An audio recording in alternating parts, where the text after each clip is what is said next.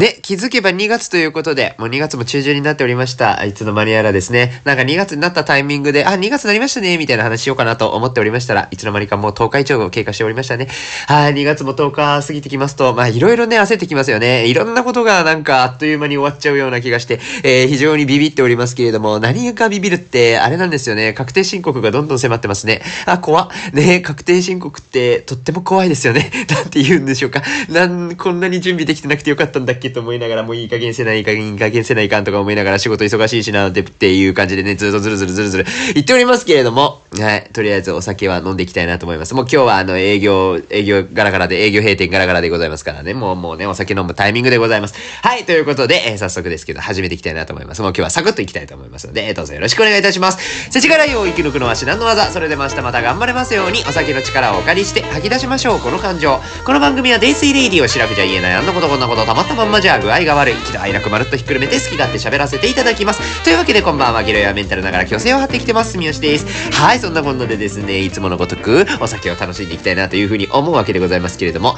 本当に最近はお酒をプレゼントしてくださる方がたくさんいらっしゃいまして、本当に幸せ者でございます。皆さんどうもありがとうございます。え今回もいただいたえお酒を堪能していきたいなというふうに思っておる次第でございます。えー、エピソード153の、ね、不女子不男子になるための教科書シリーズより、新しい上司はと天然に、えー、滴るブロマンスという回を一回公開してるんですけど、その時に飲んだお酒、えー、覚えてらっしゃいますでしょうか？ビリケンビールというね、お魚ビールを飲みました。これがですね、エールランニングクラブっていう私があのマネージャーとして在籍をしております、福岡で活動しているランニングクラブの、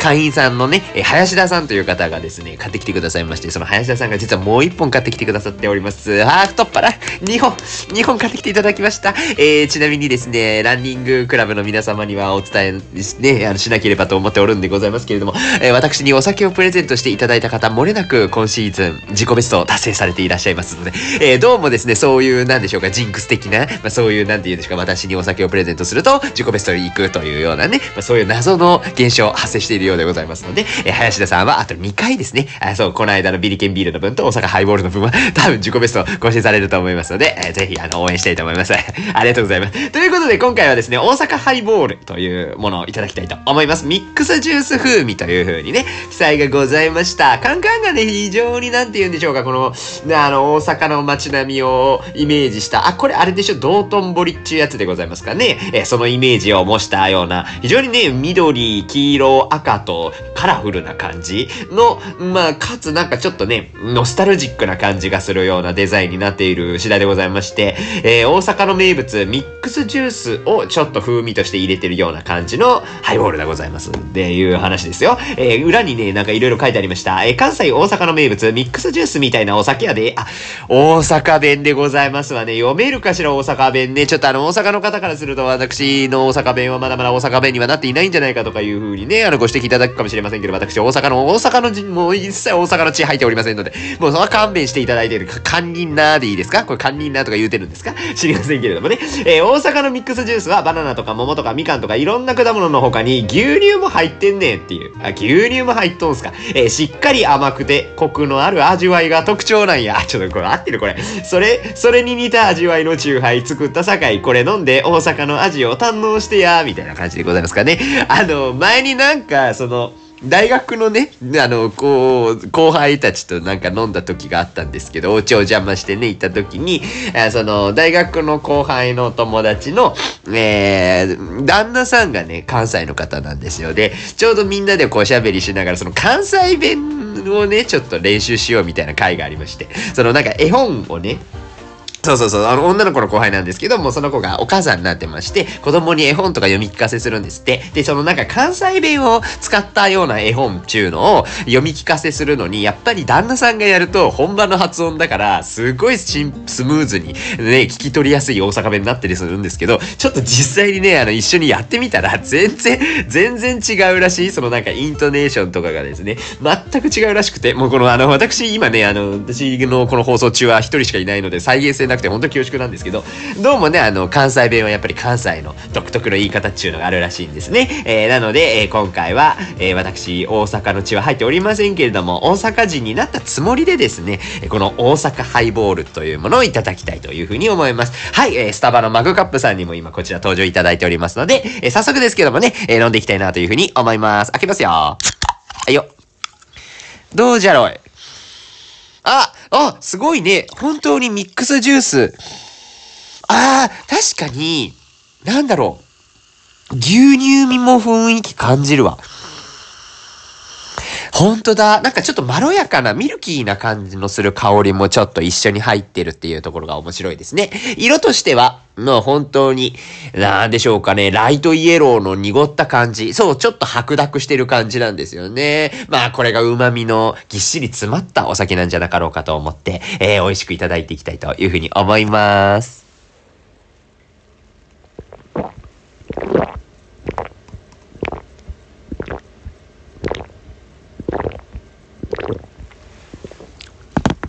あ、うまいっちゅうねんな。あはは。いやなるほど。こちらですね、ハイボールとは名の付くものの、わりかしサワー感が強いかなというような感じがしますので、えー、お酒があまりお得意じゃない方もですね、美味しく飲めちゃう系の、えー、美味しいお酒だというふうに思います。なるほどね。だからその、牛乳が入ってるんですね。その、大阪のミックスジュースというものは。牛乳も入ってんねんっていう風にね、あの缶の方は記載がございましたけれども。そう思うと、確かに、なんて言うんでしょうか、カルアミルク的な、そういうなんかちょっとミルク要素みたいなところが入ってくるので、それも飲みやすさに起因してるのかもしれないですね。ただ、あの、サワーというかハイボールなので、やっぱりそのしっかりと炭酸感みたいなところは感じられるので、そういうなんか喉越し系のやつ好きな方、もうちょっとさっぱりちょっと炭酸が欲しいみたいなタイプの方も結構好きかもしれないですね。炭酸が、だから苦手な方とかもね、稀にいらっしゃると、稀っていうかもう結構いらっしゃるか、炭酸苦手な方とかもね、いらっしゃると思いますけど、まあその方だとちょっとあの炭酸きついかなって、えー、感じられるかもしれないですね。ちょっと強炭酸風な感じがいたしますけどね。私は炭酸好きなので、美味しく飲めております。うん。えー、でしょ、大阪のミックスジュース飲んだことないんですけど、こんな感じなんだろうか。味わいとしてはですね。えー、どう、なんだろうな、果物としては、オレンジとバナナの味がすごいちゃんとするって感じがしますかね。うん。っていうイメージですね。果物としてはその味が結構際立ってしてるような雰囲気がございますかね。え、蚊入ってんのかなこれ中身。あ、バナナ、ピーチ、みかんが果汁として入ってますね。あ、これ今原材料名見てるんですけど、なるほど。バナナとピーチとみか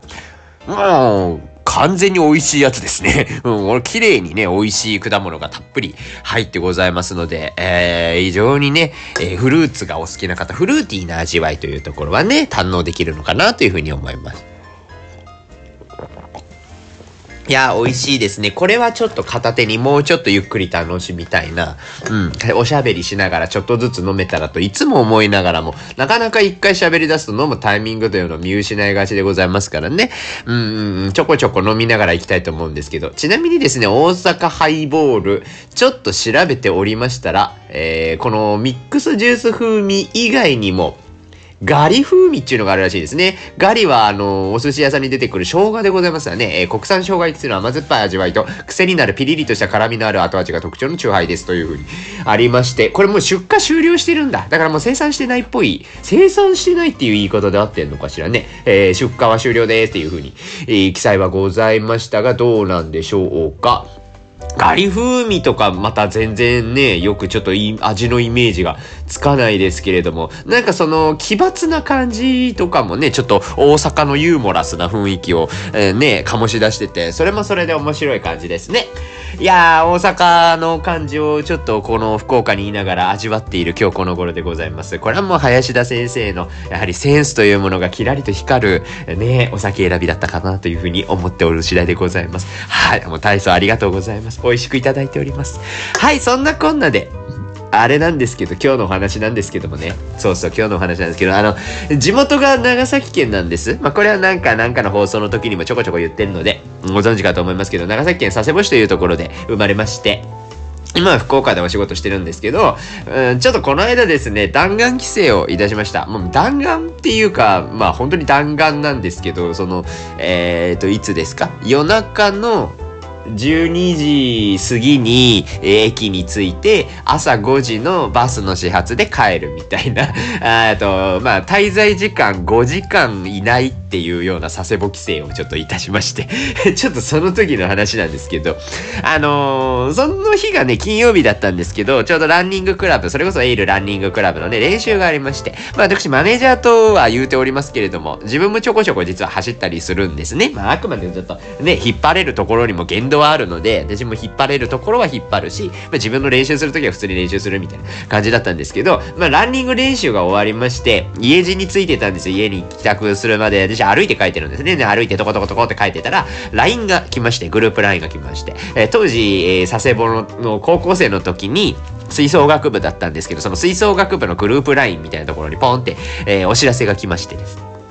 あの、お友達、それこそ打楽器パートの、もう男ん子なんですけど、うん、そいつがですね、なんかこの、急遽帰省をしたと。で、今日夜10時ぐらいから飲める人いますかみたいな感じで来てたんですね。まあ、その人がね、あの、広島なんですよね。広島に普段いて、あんまり帰ってこれない系なんですよ。なんか今、広島もね、あの、教職しててちょっと忙しいみたいなところもあるので、なかなか帰ってこれないけど、まあ、同じパートだったっていうのもありまして、だからそいつ中学からずずっと実は一緒だったりするんですよね。で、まあまあ、なかなか会えんもんねっていうのはちょっと思いながら、一応ちょっと時間とかいろいろ調べよったらですね、なんかギリギリ最後の終電で、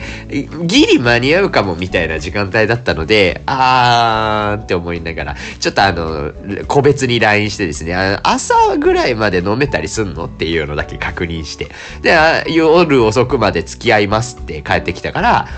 付き合ってくれるなら別帰ってもいいかと思って、えー、急遽そのまま、えー、なのでランニングの練習の帰りの状態まんまで、えー、そのまんま、えー、佐世保に帰りました。はい、なかなかね、我ながらすごいフットワークの軽さを発揮したなというふうに思いましたけれどもね、まあ、なんていうか体力的にはね、もう年も年なのであまりこういうファンキーな遊び方してもどうかなとは思いつつもですね、まあ会える時には会っときたいよねというふうにちょっと思いまして、帰ってまいりました。はい、終電入り始発帰りということでなかなかちょっと疲れましたけれども、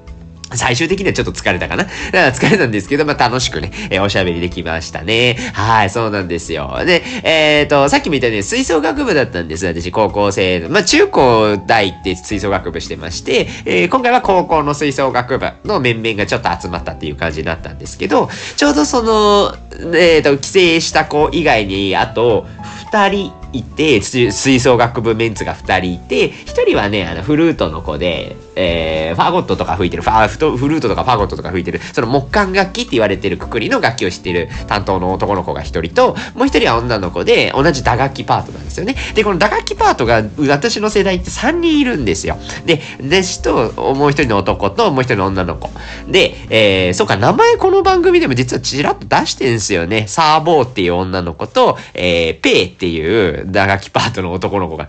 まあ、その、まあ、あだ名だからね、あだ名なんてほら、あの、所詮そんなもんじゃないですか。本名なんなんていうぐらいわけわからん感じになるものが あだ名だと思うんですけど、あと、フルートパートは山田っていうね。や、山田だけはね、み、あの、名字がしっくりくるので、山田って呼んでるんですけど、愛、愛情、愛情を込めての山田なのでね。あの、なんか、距離感を感じる山田ではなく、愛情を込めての山田だということは皆様にもお伝えをさせていただきます。まあ、この4人が集まりまして、で、まあ、山田もそうなんですけど、打楽器が集まったの久々なんですよ。それこそだからそいつがなかなかタイミング合わせて帰る、あの、そいつでペイね、ペイがなかなかこうタイミング合わせて帰ることが難しいので、えー、サーボーと一緒に飲んだりとか、まあペイもね、一回帰ってきたタイミングではサーボーがちょっとタイミング合わなくって、えー、それぞれとは実は合っているタイミングはあるんですけど、まあ、せっかくなのでね、3人揃う時ってないよねって思いながら行ったらちょうどうまいこと揃えたので、写真とか撮ってましたよね。よかったですね。たまにはね、あの、集まるっていうのもいいねと思いますよ。だ打楽器3人で、そのアンサンブルコンテスト卒って打楽器30奏曲をその3人でやったこともあるのでなんとなくその時のあのだ楽器の構える位置とかにねちょっとちょちょっと一回やってみるみたいななんか酔いの勢いでねちょっとこうやあの外でこう打楽器構えてみるみたいなのもやりましたけどまあ楽しいですよね。そうた,、えー、たまたまねその吹奏楽部メンバー以外にちょうどその別のね同じ高校の空手部の子がたまたまいて一緒に飲んでたらしいんですよ。でその子ちょっと帰らなきゃいけなかったからもう帰り際しか会えなかったんですけどその子もちょっとたまたま会っていろいろちょっと軽くですけどねお話ができて。お久方ぶりだなって思いながらすごい楽しかったですね。そうそうなんかえっ、ー、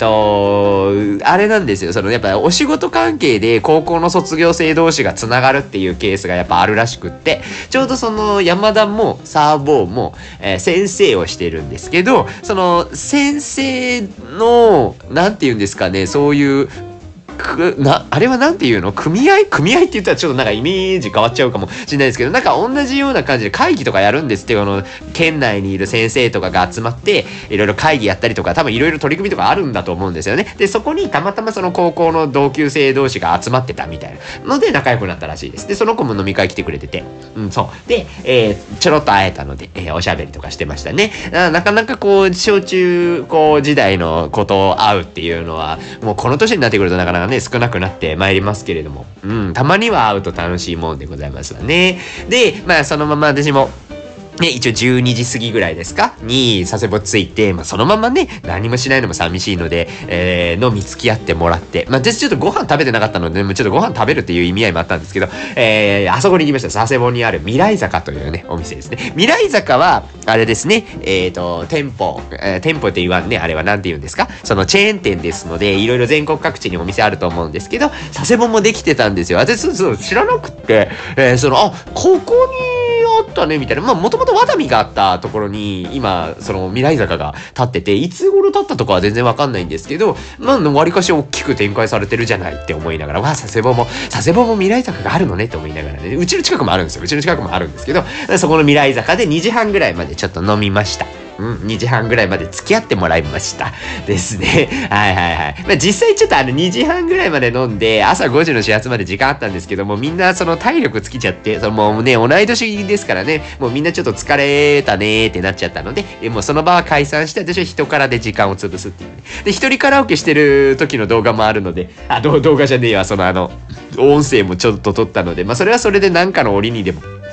出そうかなと思うんですけど、まあまあ、とりあえずね、今日、あの、2時半までのね、飲み会がすごい楽しかったよっていうようなお話でございます。あのー、ね、うまいこと先生が揃ったんですよ。本当に教職組が揃いまして。山田が小学校の先生でしょ？で、サーボーが中学校の先生でしょ？で、ペイは高校の先生なんですけど、高校の先生で今なんか、あの、なんとかセンター、今日、ん？教なんとかセンター？教育センター？みたいなところ、そう、だから、先生の先生になったらしいんです。なんかそんな感じでね、もう教職のお仕事内容もいろいろ、いろいろな仕事があったりする、いろんな分野があったりするらしいんですが、まあ、小中高が要は揃ってるみたいな感じなので、この3人がいると、そっか、あの、ちっちゃい子の小学生からだ高校生まで、高校卒業までは面倒見切れるんだって思いながら、なんか、お、すげーって思いながらね、えー、思っておりました。で、まあまあまあ、この年になってきまして、大人になりますと、まあそういうお仕事のお話であるとか、ね、最近体はどうよみたいな、その、心身の不調の話であるとか、ね、あの、この将来的にどうする？お金とか家とかどうする？みたいな話になりがちでございますけど、まあ今回も仕事のお話、ね、いろいろしておりまして、先生のお仕事の話を聞くという機会はあまりやっぱり今の機会ないので、新鮮でございました。えー、先生の仕事はやっぱ大変？だなっていうのをね、改めて聞きながら思っておる次第でございましたね。私の方はですね、フリーランスに2022年2月22日に開業いたしまして、えー、メインとしては執筆のお仕事というところをやっておりますけれども、また先生の仕事とはまた全然こう畑が違いますので、お話聞いてると、そっか、まず子供相手だもんねっていうところでね、特にその小学生とか相手になってくると、やっぱ教える内容とかもね、要は自分たちはわりかしもう当然のごとく分かってる知識であるとか、当たり前にできるっていうことを、丁寧に、根節丁寧に指導するっていうのがやっぱ必要になってくるみたいなんですよ。で、あれだって定規で、5ミリを線引くみたいな。定規あるでしょ？じゃあ定規に、こう紙に置いて、えー、5ミリのところ 5, 5マス分かな？だからミリミリ、ミリ、ミリなので、そのなんかちっちゃいマス、5マス分をこうやってこうギューっと線引くじゃないですか。直線で引くみたいな。あれで、やっぱ30分、40分かかるんですって。そのクラスで授業を教える定規を使ってみましょうみたいなやつで、えー、5ミリ線を引こうっていうのだけでも相当難しいと。いうようなお話を聞きまして、そもそもどうやって教えるみたいなところからね、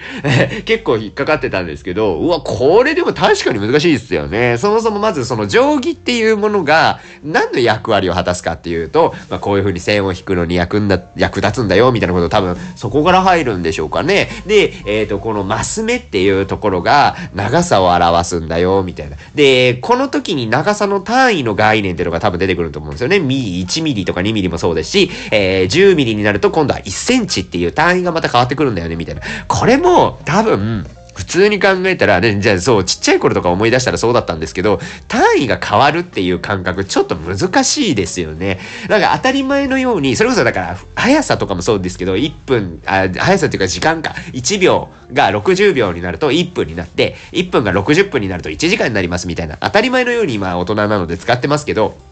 それこそランニングの時とかもね、普通に言 ったりしますけどね、そのなんか1キロ何分ペースみたいなとか何秒みたいな、何秒で走ってる、100メートル何秒で走るみたいなのをね、使いますけど、この辺の単位の変換みたいなところって、いや、確かにこの、理解するのって、って難しいし、どう教えるんだろうねっていうとこ結構難解だったりすると思うんですよね。で、もうじゃあ5ミリ引くみたいな。で、まあその作業的な話になってくると、まあここの集中力みたいなところも結構必要になってくるわけじゃないですか。そもそもで、まず定規を初めて見ました。5ミリという概念も初めて触れますみたいな子供たちだと、えっ、と、その新しいことを理解しつつ、えー、定規に手を当てて紙の上で鉛筆を動かしながら直線を引くっていう作業をするわけですよね。この作業も新しく触れるものだと思いますので、まあ大変ですよね。なんかそのなんかいっぱいいろんな新しいことを始めちゃうから、なかなかやっぱり大変だっていうのをね、聞いておりました。やっぱりこういうね、こう、私たちとしてはね、まあ定規で線を引くっていうのはすぐできちゃう話だとは思いますけれども、やっぱ自分たちも01で教わってきてるんだよねって思うと、ねなかなか新鮮な話ですよね。自分がね、いざじゃあ先生の立場になったら教えきるかって言ったらやっぱ教えきらんなーって、改めてちょっと思ったのでね、教えるでいくと、例えばその概念の意味でいくと、数学、数学じゃないね、これ算数。いや、でも数学か。あの、マイナスかけるマイナスってプラスになるじゃないですか。その辺の教え方もやっぱね、すごい大変なんですって。やっぱイメージつかない子はつかないらしい。例えば、プラスかけるプラスはプラスでしょ？で、プラスかけるマイナスはマイナスになるわけですよね。で、マイナスかけるマイナスはプラスになって、えー、言ってないのないか。まあ、そういう感じか。ね、感じになりますけれども、なんかこの辺の単位が変わっていくみたいな、生後、生と負の関係性がどうなっていくのかみたいなのを、いろいろ宿泊を教えてるらしいですね。その、あこれね、多分ね、今、あの、音声情報なので多分伝わんないと思いますけど、例えば、えっ、ー、と、手があるじゃないですか。手のひらがあるでしょ？で、手のひらの指の部分を右側に向けた状態にするじゃないですか。で、えー、その右側のプラス部分がプラス。で、逆方向行くとマイナスだと仮定して、えー、なんて言ってたっけなプラ、6、6、6-4とかになると、右方向に1、2、3、4、5、6進んで、えー、マイナス4でしょ？で、1、2、3、4って戻って、えー、プラス2になってると思うんですよね。で、えっ、ー、と、マイナス、あ、マイナス、あ、これちょっとダメだ。私言ってる意味全然わからなくなってきた 掛け算とかになるとこれ無理か。な、なんかね、その、だからマイナスになっちゃうやつ、その、なんか、6引くで言ったからおかしくなったんですけど、4引く6ってマイナス2になるじゃないですか。で、4引く6がマイナス2になる理由みたいなのを説明するときに、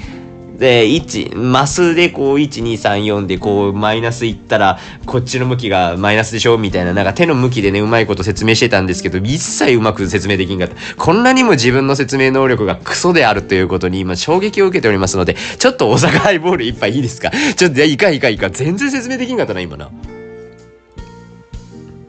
難しい。な、私だからこれ多分苦手なんですよ。教えられないから、もともとちっちゃい時とかも、この算数系、特に単位とか、この辺の理解するのすっごい難しいなってずっと思ってたんだと思うんですよね。で、今もやっぱりちゃんと説明できてないから、なんか本質うまくね、こう、理解するの苦手なんだと思うんですけど、あの、教えてもらって分かりやすかったのは、あの、マイナスかけるマイナスがプラスになる 教え方として、まあこれ結構最終奥義らしいんですけど、えー、自分が嫌いなやつ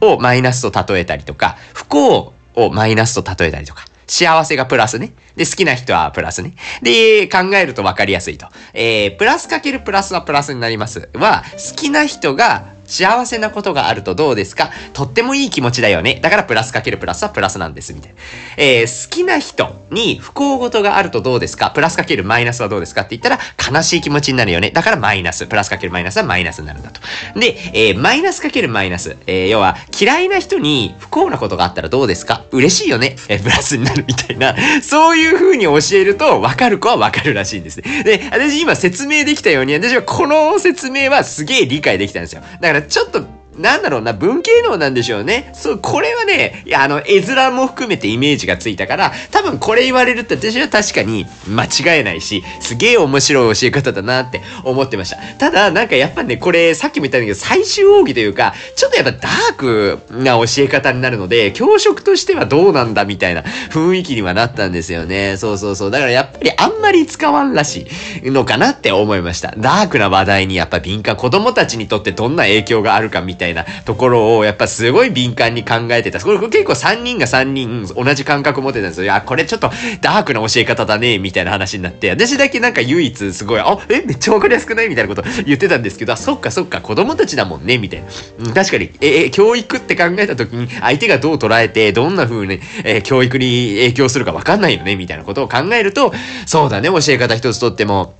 繊細に気を使わなきゃいけないもんなんだろうなって思って、これも結構ちょっと、なんでしょうか、カルチャーショックまではいかないですけど、なんか斬新さを感じました。なんか新鮮な気持ちでね、お話聞いておりましたけれどもね。いやーでもなかなか大変ですよね。こうやってこの、いろんなね、教え方一つとっても、やっぱ工夫をしないといけないなんて、やっぱりこの教師の皆さんも本当大変だと思うんですけど、どうもね、その、大変さをいろいろと紐解いていきますと、なんか、あいろんなことことが本当にあるらしいですね。それこそだから子供たちに授業で物を教える難しさっていうところもストレートにはあると思うんですけど、まあその他にもね、例えば、えー、あの、まあ授業をいろいろ皆さんやってくれるわけですけど、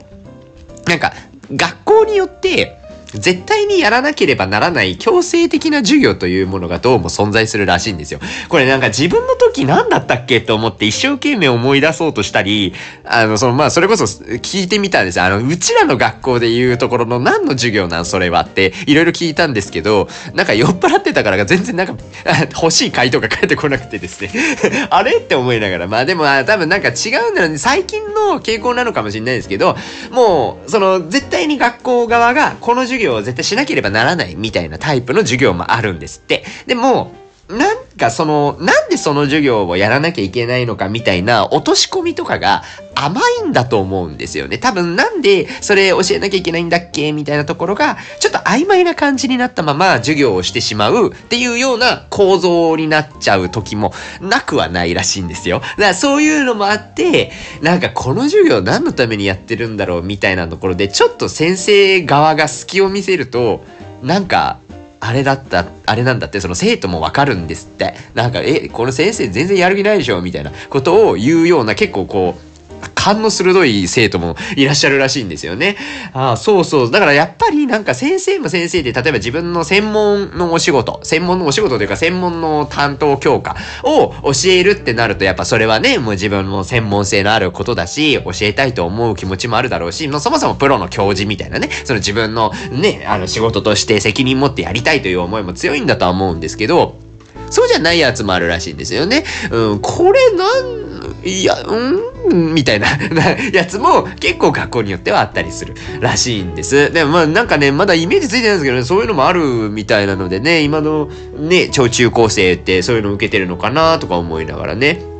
まあ難しいですよね。まあせめてその、な、何のためにね、これやってるみたいなのがね、あまあ双方ですよ。これも生徒もそうだし、先生もそうですけど、なんか腑に落ちるとね、一番いいんだろうなとは思いますが、まあまあこういうのもやらなきゃいけないらしいですわね。はいはい。まあそれでね、まあもちろんそういう風に時間をどんどん取られてしまうっていうところもありつつ、それでも結果としてね、やっぱ生徒に勉強させないかんっていうところは出てくるわけですよね。なので、やっぱ例えばテスト勉強みたいなところもね、えー、まあテストがあったりすると、やっぱこう、勉強させないかんわけですよ。でもやっぱ中にはね、やる気のない子とか、あもうテスト嫌だなって思っちゃう、ネガティブな気持ちを持っちゃう子とかもいたりするらしいんですけど、この辺はね、やっぱなんかテクニック的なものも先生をやっていくとずっとできるようでですね、例えばその小テストを急にやりましょうみたいな話になった時に、えー、テストの前にちょろっと5分だけ勉強時間を確保するみたいなのをあえてやるっていうようなテクニックがあるらしいんです。だからテスト勉強しまあ、まあじゃあ今日ちょっと抜き打ちテストするからみたいな。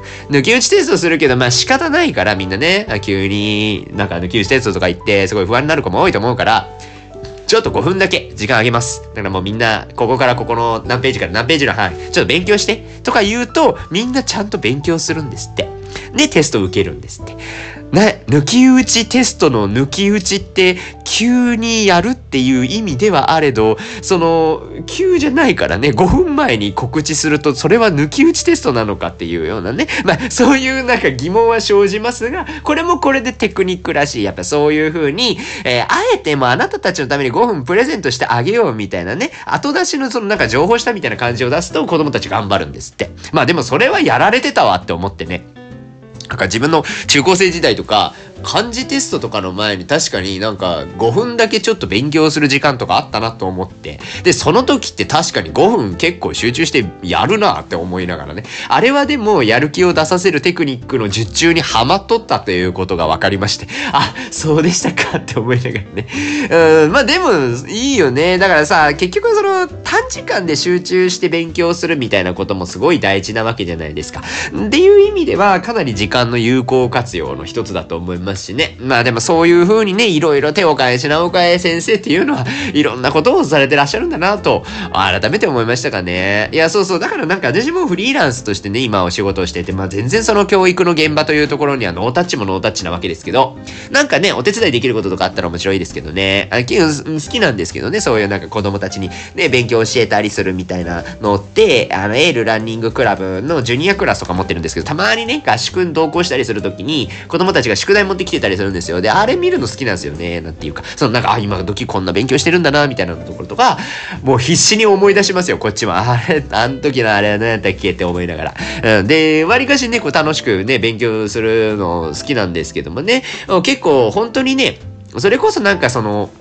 教師の皆さんで行くと、なんか本当は授業に集中したいんだけれども、いろんなことに手を裂かれてしまうみたいな。それこそなんか、例えばだけど、ホームページの更新があったりとか、えー、なんか、新聞みたいなの作ったりとかするみたいなこともゼロじゃないらしくって、なんかそういうのにどうしても自分の手が裂かれちゃった時に、こう授業の準備に集中できなかったりとかしちゃうみたいなことも、まあリアルな現場としてはやっぱあるみたいなんですよね。だからなんかその部分とかね、本当に、なんて言うんですか、業務委託可能なんだったらね、そこに対して何かしらこう、業者が参入する価値は全然あると思うのでね、アウトソースとかできればいいんだろうなと思いつつ、学校現場ってね、だからその個人情報の扱いとかもね、すごいシビアだと思いますので、なんかその辺が難しいよね。実際でもね、やってなくはないみたいなんですけどね、一個聞いたのがね、なんかその、授業をプロデュースする仕事を委託してるケースがあるらしくって、それ何かっていうと、そのなんか、うんと、町おこしの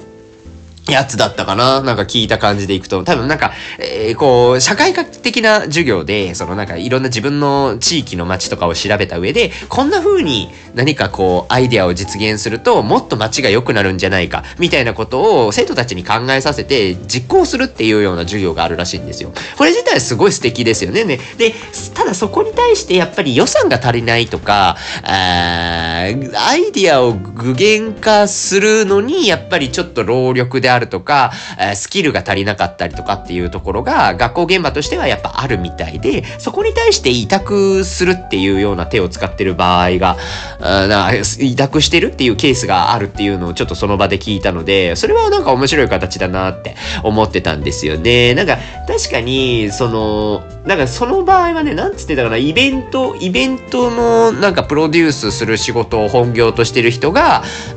え、その副業じゃないですけどね、そういう風にが、なんか教職との関係性があったのかわからないですけど、そういう外部の委託として、こう授業をプロデュースするみたいなこともやってたりするんです。で、で、まあなんか予算の話をさっきちょろっと出しましたけど、スポンサーを集めるみたいな役割のこともお仕事の範疇として委託されてるらしいんです。だからまあなんかそういう多分ご自身のつながりとかのところをちょっと引っ張ってきたりとかして、子供たちのアイデアを実現するのに、えー、ちょっと、例えばスポンサーを募ったりとか、いう部分まで多分ひっくるめてお仕事をされてるみたいなんですよね。はあ、そんなね、働き方があるんだっていうところは結構目から鱗というか、面白い取り組みですよね。えー、って思いまして。で、結構その、なんて言うんでしょうか、子供たちが、え、考えたアイデアを実行するみたいなのって、まあ、そもそもじゃあそこの効果どうなんみたいなところももちろんシビアに行くとそうなんだけれども、なんか、いいじゃないですか。みんなが考えたものが、えー、実現していくっていうようなそういうプロセスって子供たちの経験上はかなりプラスに働くと思うんですよね。なかなかない話だと思うんですよ。自分の思い描いたものがどんな風に実行していくのかっていう過程も見れるし、じゃあその過程の上で実際に出来上がったものっていうのをこうやって作るんだっていうその一連の流れが経験できたことによって、それがなんか大人になった時に自分がアイデアを出して、えー、みんなと協力して作っていって、えー、成果としてあげるみたいな。もうまさに仕事ってそんなもんだと思うんですけど、そういうことのなんかね、経験値が増すっていうところは、ものすごく価値がある。だからそれって社会貢献だと思うんですよね。もう仕事の内容としてはね。社会貢献的な意味で、えー、そういう風に委託されたいって思う方、とても多いと思うので、なんかそういうね、教職の現場と、もうちょっと民間というか、民間になるのかわからないんですけど、なんかいろいろちょっと結託するみたいなね、そういう文化が醸成されていくと、お互いにね、えー、どんどんより良くなっていくのかなという風に思いましたね。やっぱり何度も言いますけど、やっぱ教育の現場ってすごい特殊だと思うんですよね。その教育っていうもの自体が、すごくこう、ね、あの、我々が想像している以上にこう複雑なものだと思いますし、なかなかこう伝わらないとか、かその伝え方をものすごく考えるみたいな、いう部分でかなりこう悩まれてる先生もたくさんいらっしゃると思うんですよね。で、じゃあそういうところがやっぱ専門の仕事としてそこに時間を割いていこうって思った時に、それ以外の部分とかでお手伝いができることをみんながやっていくっていうのは、まあ要は教育をみんなで支えていくみたいな話になってくると思うので、なんかそんな風にね、できると。とても教育現場は明るくなるんじゃないかなと、なんて思いながら2時半ぐらいまで飲んでおりました。他にもいろいろ喋ったんですけどね、まあ、ゆっくりね、おしゃべりできればね、楽しいなと思いまして。ね、あの、久々集まりまして、やっぱいいですね。たまにはやっぱこういう高校の同窓会的なノリのおしゃべりもいいなと思ったので、また何か、えタイミングがあればですね、一応なんかね、次ね、3月に一回帰る予定があるんですよ。で、3月の方で、えー、飲める人は飲みたいねっていう話をしたので、えー、私も3月にはもう一回、えー、佐世保帰ろうかな。その時にはちょっと実感もね、立ち寄って、えー、親の顔なり、犬の顔なり、猫の顔なりをちょっと拝んでこようかとと思いますので、またその辺もね、冷水レディオでお知らせできればなというふうに思っておる次第でございます。あと今回なんかすごい良かったなと思ったのが、まあ、このなんか弾丸規制のことをインスタに上げたらですね、久方ぶりですよ。本当に久方ぶりに、中学校の同級生の男の子から連絡が来まして、えー、お店してるみたいなんですよね。バーを、バーで働いてるのかななんかその、ね、ぜひ来てくれって、そのなんか、次帰省するときちゃんと連絡よこしてって言ってくれたので、えー、今度なんか帰るときは、少し夜遅めの時間まで遊ぶ前提で、えー、ちょっと行ってこようかなというふうに思う次第でございます。なんかね、たまたまこうやってね、ちょっと今回急遽ということでいきなりバーンと出しましたけど、なんか反応があってね、そういうふうに絡んでくれたりするとすごく嬉しいものだなと、改めて思いましたのでですね、まあこんな感じでいろいろと昔のお友達との交流みたいなところもも深めていけるとすごく楽しいななんて思いながら、えー、朝5時のバスに乗って帰ってきた私でございました。はい、あの何人かにはね、あの言われましたけれどもね、あまりにもちょっと大学生感のある 遊び方をしてしまいましたので、体調だけは気をつけてねというふうに言われました。はい、あの本当に気をつけます。ダメですね、これね。あのちゃんと休むときは休まないといけないですね。はい、そんなこんなで、まあまあ、まさにもう毎回言うておりますけれども、肝臓は定期的にいたわりつつ、明日も頑張りましょう。頑張るのか休むのかっていうところよくわかりませんけどもね。まあまあまあ、ほどほどにやっていきましょう。はい、ということで、デイスイレイディはまた次回の飲み会でお会いいたしましょう。本日もご視聴いただきまして、ありがとうございました。